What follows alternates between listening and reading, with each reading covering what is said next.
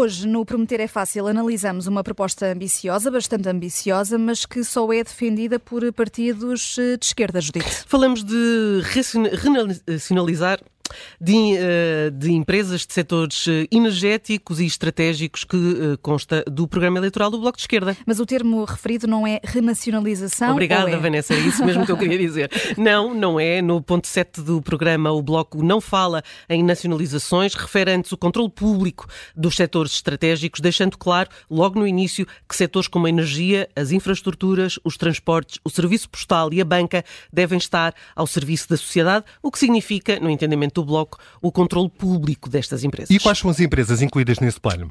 Galp, EDP, REN, ANA e CTT, além da criação de instrumentos de reforço da propriedade e intervenção públicas no sistema bancário, setor em que o Estado está presente na Caixa Geral de Depósitos, como sabemos, uhum. mas em que não pode intervir, intervir tanto quanto o Bloco E como queria. é que o Bloco de Esquerda justifica esta medida? Ora, para o Bloco, a privatização de empresas como a Galp e a EDP foi ruinosa para o Estado português. Perdeu, segundo a avaliação do partido, milhões de euros desde as privatizações. No caso da Galp, desde 2006, os lucros foram de mais de 6 mil milhões de euros, mais de 7 mil milhões, se já contarmos com os resultados uh, do ano de 2023. Quanto à TAP, à EDP, numa década, a empresa estatal chinesa que comprou a empresa em 2012 já recuperou 80% do valor dessa participação. E no caso da REN, o argumento é também os milhões que a empresa poderia render ao Estado?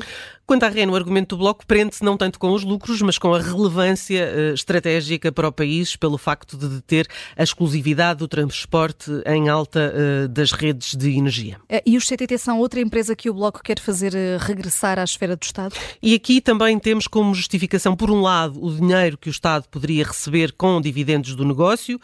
Um, mas por outro, a importância do Serviço Universal de Comunicações. Então, e como é que o Bloco pretende que o Estado volte a controlar estas empresas e também, importante, quanto é que isso custaria? O que o Bloco propõe é simples, obter o controle acionista destas empresas, realizando uma operação inversa à das atuais uh, acionistas, financiando a aquisição com base nos dividendos gerados anualmente por estas empresas, ou seja, financiado pela emissão de dívida pública, posteriormente paga com dividendos. E qual é que seria o custo das operações? Eh, do programa não constam valores, uhum. mas Mariana Mortágua já os adiantou no que, respeito, no que respeita ao CTT e à REN.